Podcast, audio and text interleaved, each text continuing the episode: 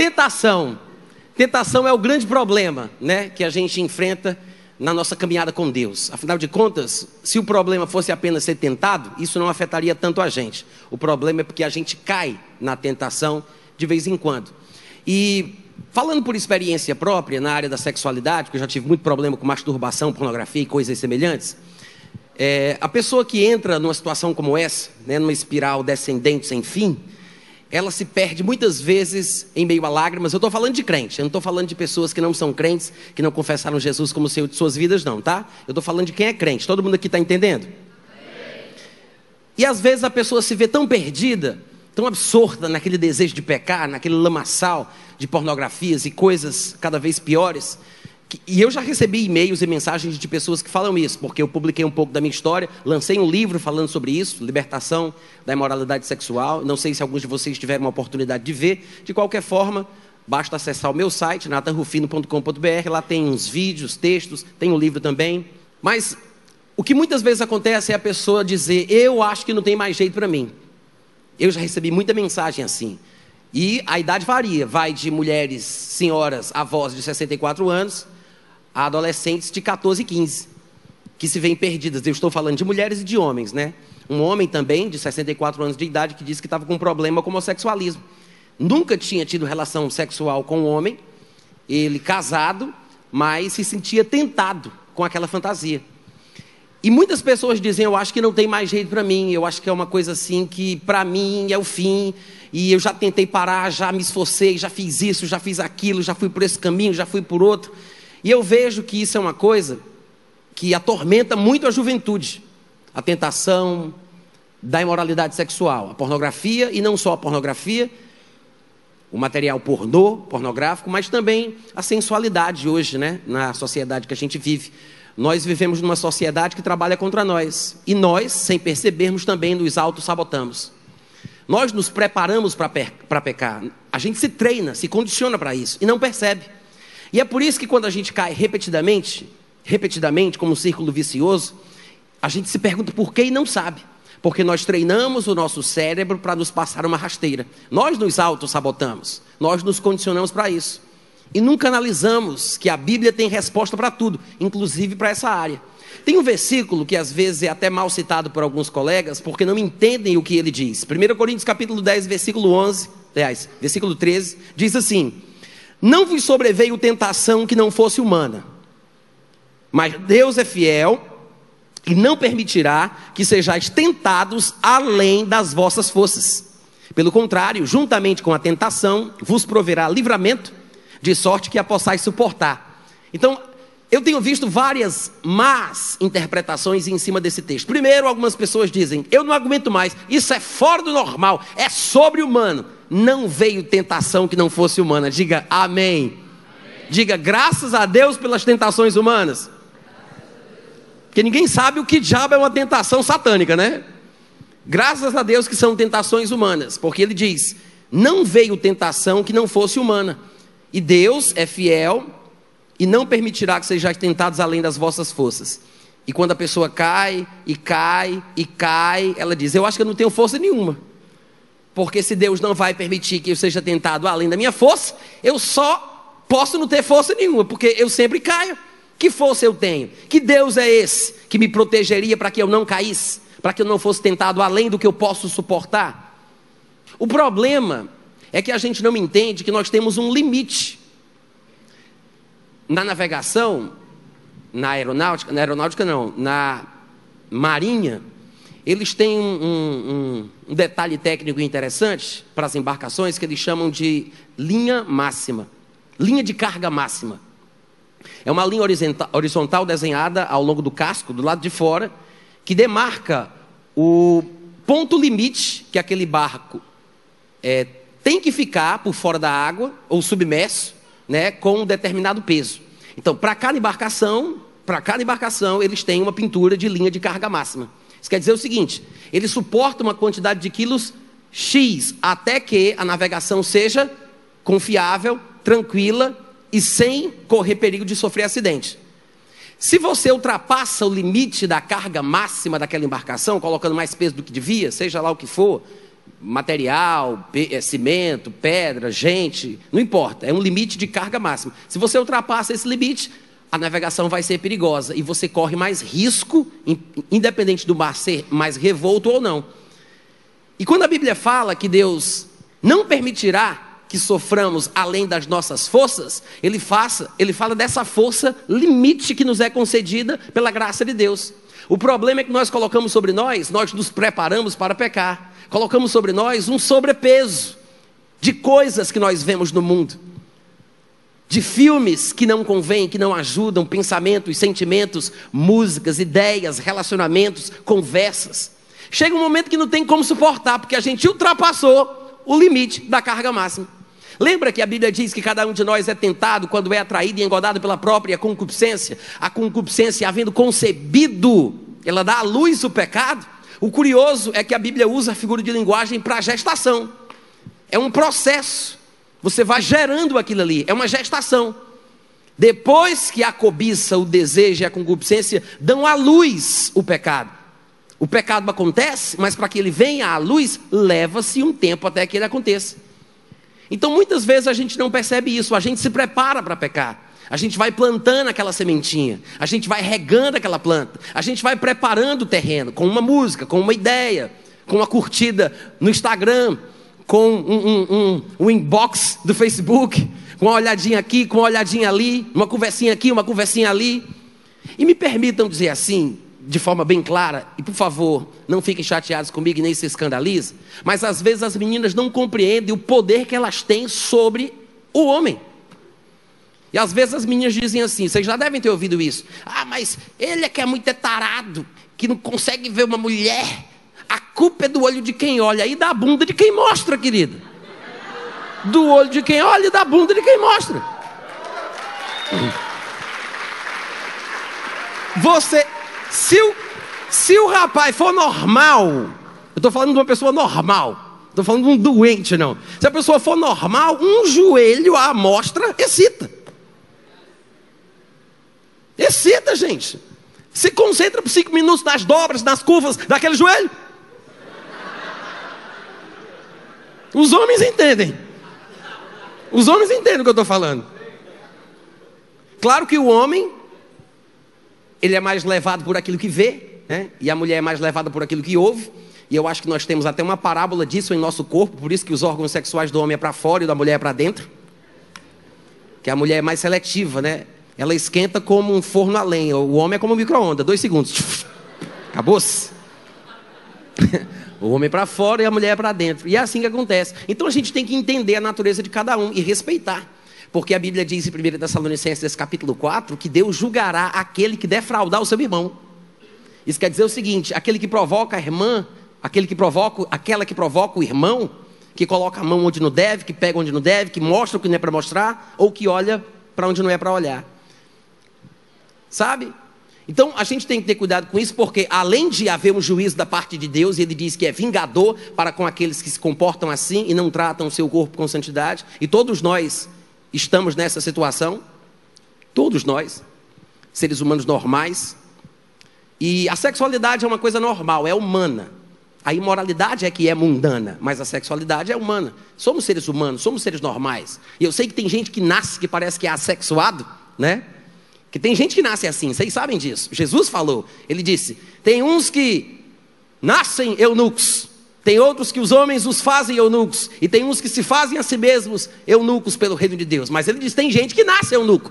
Eu não sei como é que é isso, mas Jesus disse. Tem gente que é assim.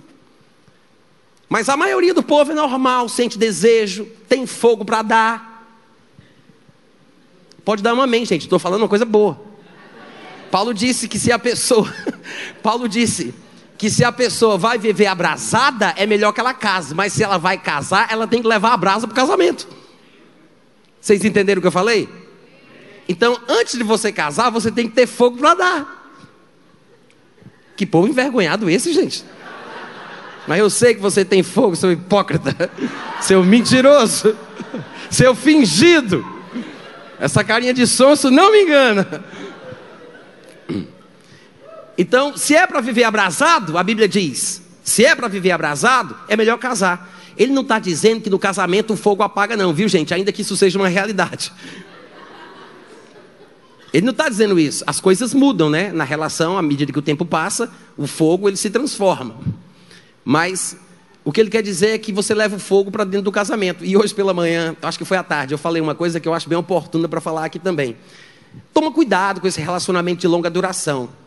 Algumas pessoas vão dizer, mas Natan, você está indo contra relacionamentos duradouros. Eu não estou falando isso, eu estou falando que noivado é igual a diarreia. Quanto mais perto do banheiro fica, menos você controla. A pessoa se engana. Ela diz, ah, mas é porque eu amo ela, eu amo ela. É.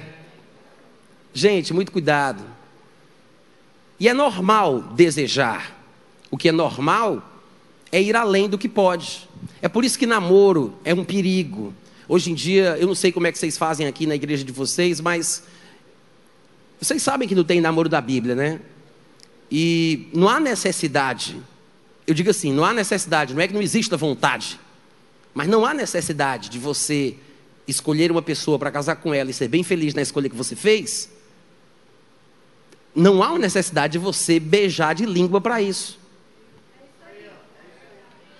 Não, gente, calma aí, não é Deus não, sou eu mesmo, por favor. Tem calma, tem calma. Eu fico até nervoso quando eu falo isso, porque o pessoal vai pegar um bocado de pedra para me jogar, e vão me crucificar aqui e nunca mais eu volto. Eu não estou falando contra o beijo de língua, pelo amor de Deus. Eu não estou falando isso. É porque a gente tem que parar para pensar. Não custa nada. A gente nasceu numa, numa geração tão cheia de novidades, a gente não, não pegou o andar da carruagem. A gente nasceu num, numa situação em que é tudo misturado. O aspecto externo, físico do homem e da mulher é quase uma coisa só. Todo mundo hoje em dia usa roupa bissexual, ou é unissex, como chama, não me lembro. Às vezes a gente se confunde. Mas, então o que, é que a gente vê? A gente vê uma mistura, uma bagunça toda, que a gente se atrapalha. Mas há pouco tempo atrás, no Brasil, homem era homem, mulher era mulher. Hoje, a gente já se acostumou com o aspecto externo físico misturado.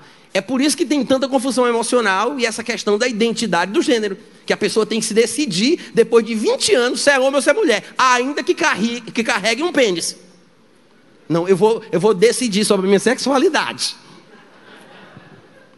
Por quê? Porque a geração foi preparada. As coisas aconteceram na nossa sociedade e transformou o mundo. A gente nasce no meio desse furacão e é por isso que a gente sofre essas consequências sem saber por quê. Porque desde quando a gente cresceu, vendo os filmes que a gente viu, ouvindo as músicas que a gente ouviu, passando pelas coisas que a gente passou, isso penetrou na gente de uma forma tal que hoje em dia a gente reage sem saber por quê. É instintivo. Instintivo. Vem lá da parte mais primitiva do nosso cérebro. A gente nem sabe por quê. Está plantado dentro de nós. Vocês entendem o que eu estou falando? Então a gente nasce, vê todo mundo namorando, é normal fazer isso, é normal fazer aquilo. Então por que você não vai fazer? O desejo latente, os hormônios gritando. Claro que você quer beijar de língua. Só que o problema é que depois que as coisas pioram e tudo vira uma catástrofe e a pessoa está chorando aos prontos sem saber por quê, está enfrentando aquilo, ou por causa de uma gravidez inesperada, ou por causa de um sofrimento qualquer, ou porque a pessoa se vê viciada, ou porque a pessoa sofre muito emocionalmente. Tem gente até que tira a vida por causa de questão de namoro, dentro da igreja, estou falando dentro da igreja. A pessoa não para para pensar que às vezes um beijo de língua pode fazer a diferença. Porque começa ali, depois que você se acostuma, você não para mais. Beijo de língua, gente, é como ferro de passar roupa. Você liga em cima, acende embaixo. Então é o seguinte, você tem que descobrir qual é a sua linha de carga máxima. Talvez você vá ter que retroceder um bocado, você já foi longe demais. Cada um de nós sabe um pouco de si, né? E sabe o que ultrapassou. O problema é que você ficou num círculo vicioso. Mas a Bíblia revela claramente que toda vida que nós estamos enfrentando uma tentação, junto com a tentação, ainda que a gente não enxergue, ainda que a gente não veja onde é que está, junto com a tentação, tem um livramento. Junto da tentação, quando surge aquela vontade de fazer o que não deve, junto com a tentação, a Bíblia diz: tem um livramento. Deus não manda a tentação, porque Deus não tenta ninguém, né? Às vezes as pessoas se atrapalham com isso, mas nós, já temos uma resposta antecipada que Tiago nos deu em, em Tiago capítulo 1. Ele diz: Ninguém, ao ser tentado, diga, é Deus que está fazendo isso comigo. É Ele que quer me provar para saber da minha santidade, para saber se eu sou fiel. É o meu Pai. Não. A Bíblia diz: ninguém ao ser tentado, diga, é Deus que está me tentando. Por quê? Porque quando você diz que é Deus que está fazendo isso com você, é você que vai passar a tentar a Deus. Por isso que ele diz: que Deus não pode ser tentado pelo mal. Não é que seja impossível Deus ser tentado. Não se deve tentar a Deus. É por isso que ele fala: se eu disser isso de Deus, é uma tentação a Deus. Às vezes as pessoas pensam que Deus não pode, nunca será, é impossível tentar a Deus, com base nesse versículo. Mas se esta fosse a interpretação correta, a Bíblia não diria: não tentarás o Senhor teu Deus, afinal de contas é impossível tentá-lo. Então é possível tentar a Deus, a questão é como. A tentação a Deus não é a mesma coisa da tentação do homem. O homem é tentado para fazer aquilo que não deve, cometer um pecado. Não é assim que Deus é tentado. Ah, Deus está sentindo vontade de fazer o que não deve. Não é isso. É porque a palavra que foi traduzida no nosso português por tentação, ela significa algumas coisas semelhantes, mas nem sempre exatamente com o mesmo, com o mesmo peso ali, com o mesmo contexto. A palavra pode significar tentar, tentação, provar, experimentar, pôr à prova, é um teste. Então, quando a pessoa diz, é Deus que está fazendo isso comigo, você está tentando a Deus. Lá em Hebreus 3, eu acho que 9, 10, ele diz: Hoje, se ouvides a voz do Espírito Santo, não endureçais o vosso coração, como foi na provocação, no dia da tentação, quando vossos pais me tentaram e puseram à prova. E olhe que viram as minhas obras por 40 anos. Ou seja, Deus diz: No dia da provação me tentaram, pondo-me à prova.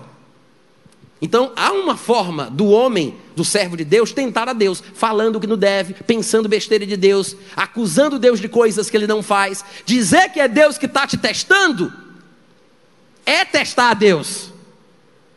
Dizer que Deus está te tentando é tentar a Deus. É por isso que ele diz: não diga que você está sendo tentado por Deus, porque Deus não deve ser tentado pelo mal. E quer saber a verdade? Deus a ninguém tenta. Muito pelo contrário, cada um de nós é tentado quando atraído e engodado pela própria pela própria concupiscência. Própria vontade, diga própria própria. Sabe o que significa isso? Propriedade. É uma coisa sua. Nós não somos tentados pela concupiscência do outro. Eu não sou tentado pelos desejos da minha esposa. Eu não sou tentado pelas concupiscências do meu melhor amigo. Cada um é tentado pela sua. Hum. Vamos tentar de novo. Cada um de nós é tentado pela sua. Só para decorar? própria. Cada um tem uma vontade própria numa área específica que pode ser uma tentação. Eu não sou tentado com cigarro, eu não sou tentado com bebida alcoólica, eu não sou tentado com maconha, ainda que eu já tenha tido a minha plantação particular. Não era para o tráfico, era consumo próprio, amém? Mas. Na... E é verdade, tá, gente, o que eu estou falando aqui. Nada disso me tenta. A única área na qual eu sou tentado é a área sexual. Eu. Eu não sei vocês né? Estou falando de mim. Mas cada um é tentado na sua própria, na sua própria área. Então, você tem que saber que área é essa. Você tem que se descobrir, entender as suas fraquezas e se lembrar de uma coisa. A Bíblia diz em Hebreus capítulo 4, versículo 15, que nós não temos um sumo sacerdote que não possa compadecesse das nossas fraquezas. Irmãos, não temos um sumo sacerdote que não possa. E eu acho interessante esses duplos negativos, né? Não temos um que não possa. Isso me lembra muito a época da matemática, que tinha aqueles negócios das combinações dos sinais, lembra? Era menos com mais é menos, menos com menos é mais. Lembra disso? Então aqui ele faz dois negativos. Ele diz: não temos um que não possa. Se fosse não temos um que possa se compadecer, era negativo. Não temos um que possa. Se fosse temos um que não pode, era negativo. Mas ele diz: não temos um que não possa, então é positivo. Não temos um que não possa se compadecer das nossas fraquezas. Por quê? Porque ele foi tentado em todas as coisas como nós. Dá um glória a Deus, gente. Em todas as coisas ele foi tentado como nós, porém sem pecado. O que é uma revelação que traz alívio, né? Isso mostra que é possível ser tentado sem pecar. Quando a Bíblia diz que Jesus foi tentado em todas as coisas como nós, mas sem pecado, é porque ser tentado não é pecado. Gente, aleluia! Aleluia! Ser tentado não é pecado, porque Jesus foi tentado e não pecou. Então você ser tentado não é pecado. O sumo sacerdote é aquele indivíduo que ele se apresenta a Deus em nome do povo, para poder remir o povo dos seus pecados, mas abençoa o povo em nome de Deus. Ele se apresenta a Deus em nome do povo, mas ele abençoa o povo em nome de Deus. É o intercessor, é aquele que está no meio, é aquele que faz a ponte.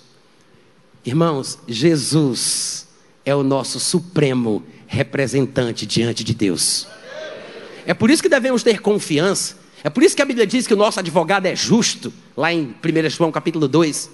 Não é um advogado que defende qualquer um, mesmo quando a pessoa é errada e corrupta, apenas para ganhar algum dinheiro. Nós temos Jesus Cristo, o justo, como nosso advogado. Sabe por que, que ele, sendo justo, nos defende, mesmo tendo as fraquezas que nós temos? É porque ele sabe que nós temos o direito de receber compaixão e misericórdia. Porque se a minha dívida foi paga, eu não preciso pagar novamente. Eu tenho direito à absolvição. Um preço alto foi pago por mim. E eu sei que algumas pessoas poderiam pensar, eu vou encerrar, tá, gente? Algumas pessoas poderiam dizer assim: ah, mas é porque nessa área sexual aí, aí, aí, aí sei não. Eu acho que Jesus não, não resolve isso aí não.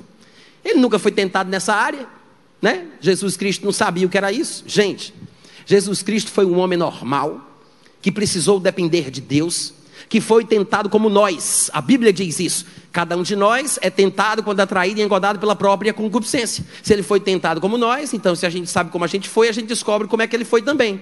Se ele é igual a nós, nós somos igual a ele, então descobrindo um, a gente tem o outro. É ou não é? A igual a B e B é igual a C, então C é igual a A. Hum?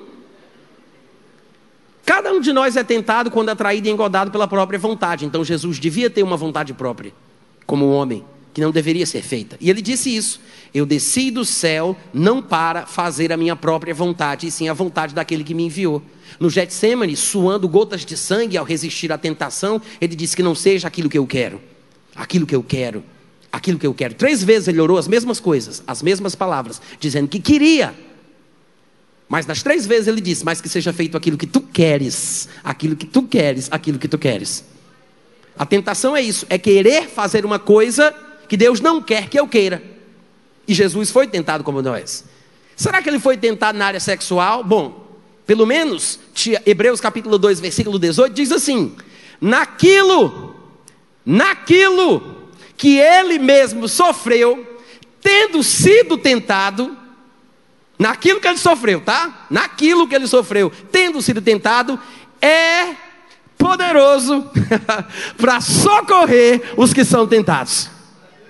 Se ele não foi tentado nisso, então nisso ele não tem poder para me socorrer. Mas se ele foi tentado nisso, então naquilo que ele foi tentado, ele tem poder para socorrer os que são tentados.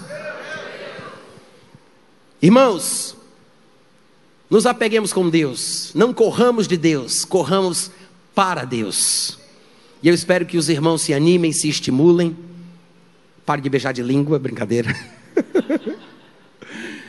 Mergulhe na palavra e deixa Deus conduzir o coração de vocês, tá bom? Fiquem na paz em nome de Jesus. Amém. Obrigado.